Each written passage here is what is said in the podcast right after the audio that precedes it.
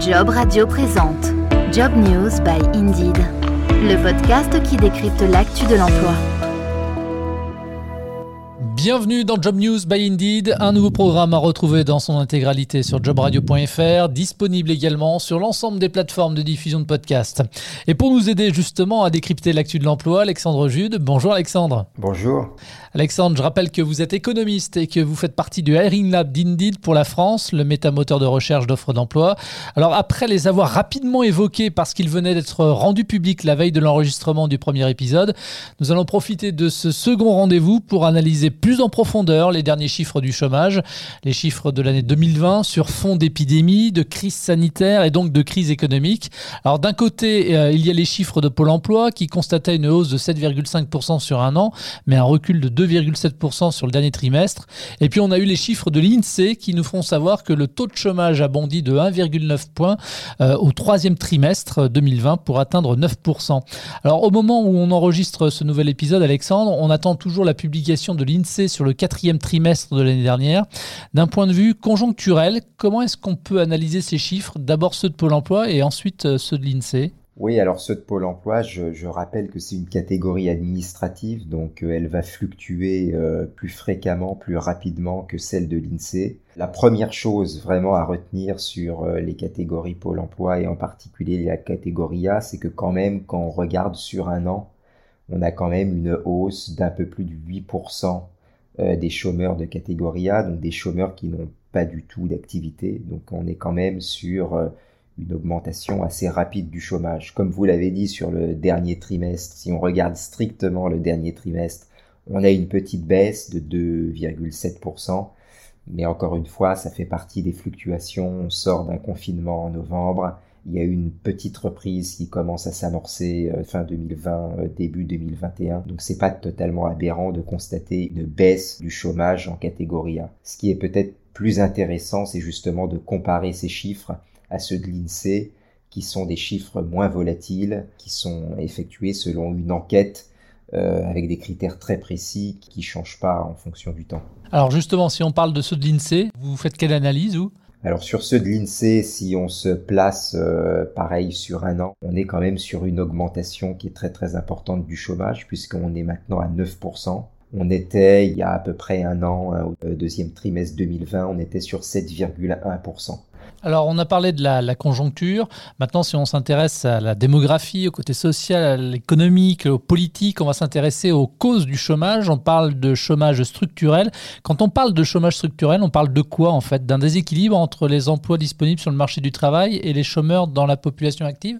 Voilà, c'est ça. Le, taux de chômage structurel, si vous voulez, c'est le taux de chômage qu'on observe quand l'économie est à l'équilibre. C'est-à-dire quand il n'y a pas de surproduction et quand il n'y a pas de sous-production. On va dire quand tout va bien, quand on est dans la moyenne de fonctionnement de l'économie, on observe le taux de chômage et on l'appelle le taux de chômage structurel. Alors en 2020, comment est-ce que vous, vous avez analysé les causes du chômage finalement? Euh, Que vous font dire les chiffres? On peut parler par exemple de la mobilité sectorielle?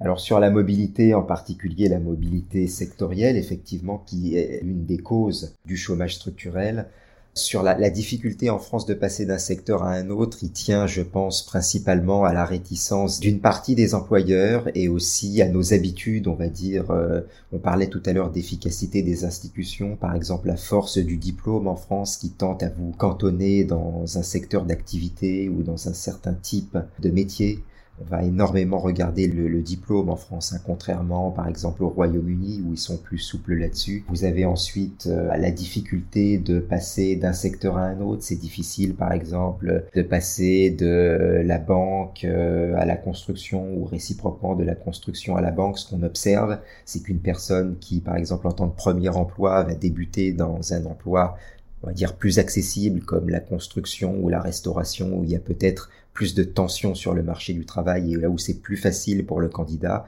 bah, ça sera difficile pour lui ensuite de changer de secteur parce qu'il sera peut-être un peu plus étiqueté construction ou restauration. Et malheureusement, il aura plus de difficultés à changer de secteur par la suite. Donc là, on parle de mobilité sectorielle. Il y a la mobilité aussi géographique.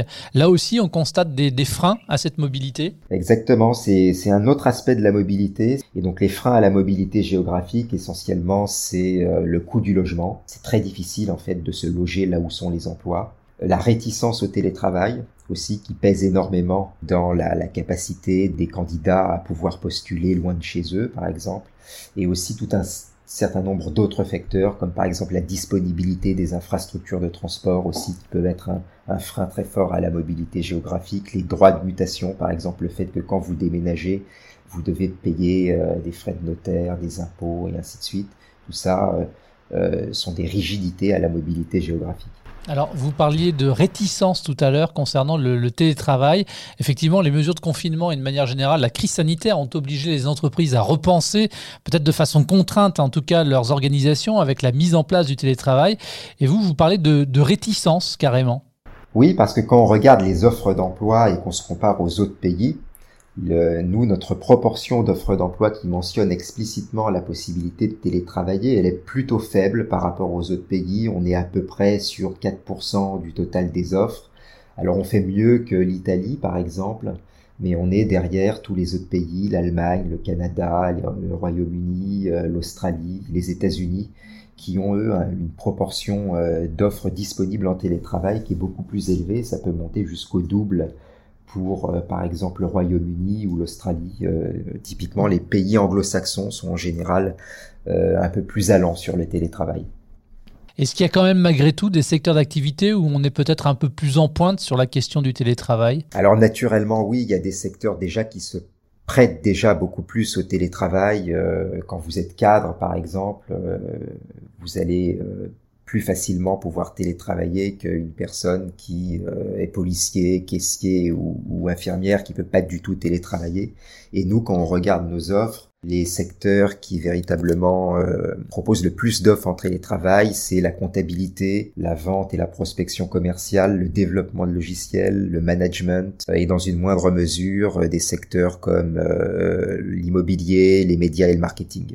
Et du coup, est-ce que le fait d'être moins en pointe par rapport à nos voisins européens sur la question du télétravail a des répercussions également sur les recherches des candidats? Alors c'est ce qu'on pense puisque quand on regarde cette fois-ci le côté recherche, donc on regarde sur le moteur de recherche Indeed, typiquement tous les mots-clés qui sont télétravail, ce genre de choses, ce qu'on constate, c'est que sur la France, pour le coup, on est très très bas, encore plus bas qu'on l'est sur les offres, puisqu'on est euh, à un peu plus de 0,2% de l'ensemble des recherches qui vont concerner ces mots-clés qui sont télétravail, travail à distance, travail à la maison. Et là, pour le coup, on est derrière tous les autres pays, y compris l'Italie. Le pays qui fait mieux sur cet indicateur-là, c'est les États-Unis, avec un peu plus de 3% du total des recherches qui va concerner des mots-clés télétravail. Mais sur cet indicateur précis qui est la part des recherches de candidats qui concernent des mots-clés télétravail, en France, on est très en retard. Alexandre, une fois qu'on a déterminé euh, les causes du chômage, qu'on a analysé les différentes données, celles de Pôle emploi ou de l'INSEE, les gouvernants, les législateurs, les politiques peuvent agir ou pas, ils le font ou pas. Certains, en tout cas, peuvent réfléchir aussi à des pistes pour lutter contre le chômage, et c'est le rôle justement des économistes de réfléchir. En septembre 2019, avec le Hiring Lab d'Indeed, vous avez publié un rapport baptisé euh, Transformer le marché du travail à l'horizon 2025. Rapidement, c'était quoi l'objectif du rapport? Alors l'objectif du rapport, c'était de sortir du, un peu du cadre classique des politiques de l'emploi, c'est-à-dire que traditionnellement, en France et pas qu'en France d'ailleurs, en général, euh, en politique économique, on va regarder les politiques de l'emploi, donc les choses qui vont nous permettre de traiter le chômage, améliorer la négociation collective, essayer de jouer sur euh, le salaire minimum, ce genre de choses. Nous, ce qu'on a essayé de faire, c'est prendre un peu plus de recul et appréhender les problématiques d'emploi avec des problématiques qui sont peut-être un peu connexes, qui sont plus larges, mais qui concernent directement les actifs. Et typiquement, on parlait du logement tout à l'heure. Le logement, c'est un facteur qui va avoir énormément de conséquences sur l'emploi, puisqu'en général, vous vous allez chercher un emploi autour de votre logement et euh, si vous ne pouvez pas déménager là où vous postulez, ben, en général euh, vous postulerez pas ou vous accepterez pas l'offre qui vous est faite. Donc on regardait les choses du point de vue euh, en particulier de la mobilité, du logement, en plus de regarder les choses du point de vue stricto sensu de l'emploi et du chômage. L'idée, c'était de décloisonner un peu les politiques de l'emploi et de le replacer dans, dans, un cadre un peu plus global. Et quelles étaient justement les pistes avancées pour notamment agir sur, euh, sur la mobilité, par exemple? Alors pour la mobilité, très précisément, on était sur les trois leviers que je vous ai un peu décrits tout à l'heure, qui étaient un, le télétravail, qui est le levier le plus, le plus facile à mettre en œuvre. Encore faut-il effectivement que les entreprises et les candidats aussi jouent le jeu du télétravail. D'un côté, que les entreprises proposent le télétravail systématiquement à leurs salariés et que les salariés puissent aussi s'autodiscipliner et rester productifs en télétravail. Donc ça, c'était la première piste. Deuxième piste, c'est la construction de logements, puisque l'idée, c'était de construire des logements là où sont les emplois, donc au sein des métropoles. Donc ça, c'était la deuxième piste. Et la troisième piste, qui est pour le coup la plus compliquée à mettre en œuvre parce qu'elle coûte très très cher et ça prend du temps, c'est la construction d'infrastructures.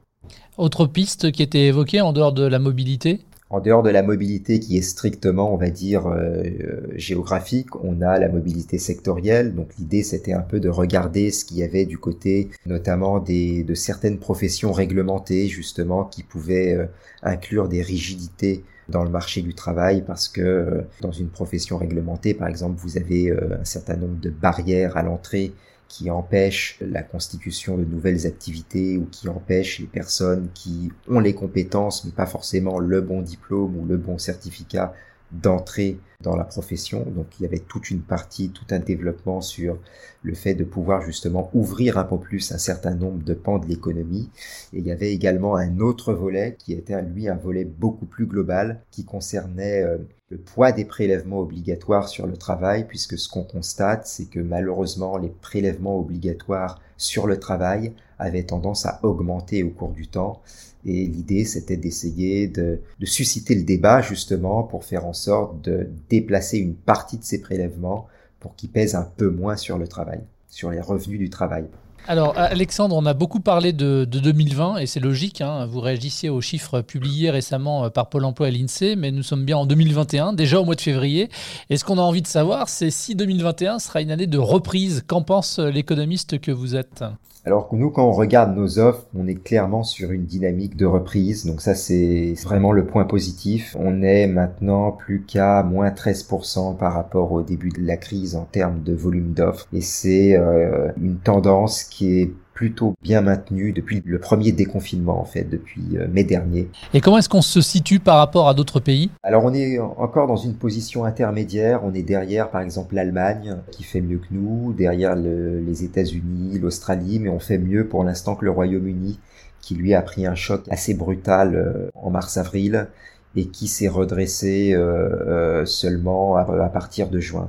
Mais euh, il faut être prudent parce que le marché du travail britannique est beaucoup plus flexible que le nôtre et donc il n'est pas, il n'est pas exclu qu'à un moment donné, il commence à rebondir et qu'il nous dépasse en termes de volume d'offres. Mais pour l'instant, on fait mieux que le Royaume-Uni, donc on est euh, finalement dans une situation qui est un peu intermédiaire.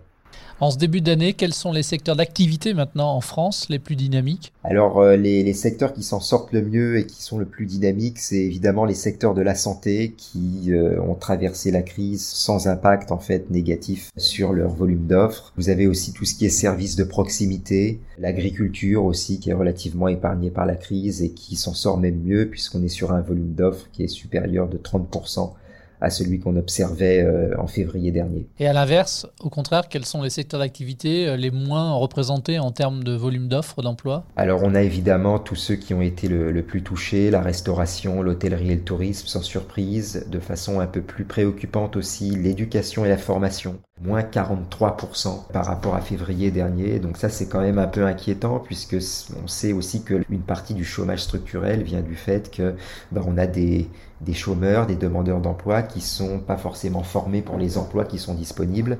Et là quand on voit que le secteur de l'éducation et de la formation euh, est l'un des secteurs qui s'en sort le plus mal, on peut quand même se poser euh, un certain nombre de questions sur euh, la vigueur de la reprise à venir. Et euh, ce sera ma dernière question. Est-ce que en ce début d'année, des secteurs d'activité qui avaient quasiment disparu des radars en 2020 en termes d'offres d'emploi proposent à nouveau des recrutements? Euh, La réponse est oui, et clairement oui. Euh, moi, je mets souvent la construction en avant, puisque c'est effectivement un secteur qui a été assez touché pendant le premier confinement parce qu'il y a eu énormément de problèmes euh, au niveau du respect des gestes barrières sur et l'aménagement des chantiers pour justement qui respectent la, la, distanciation physique. Mais maintenant, c'est un secteur qui s'est remis à recruter. C'est un secteur qui, en termes de flux de nouvelles offres, est souvent dans le top 5 des, des secteurs chez Indeed.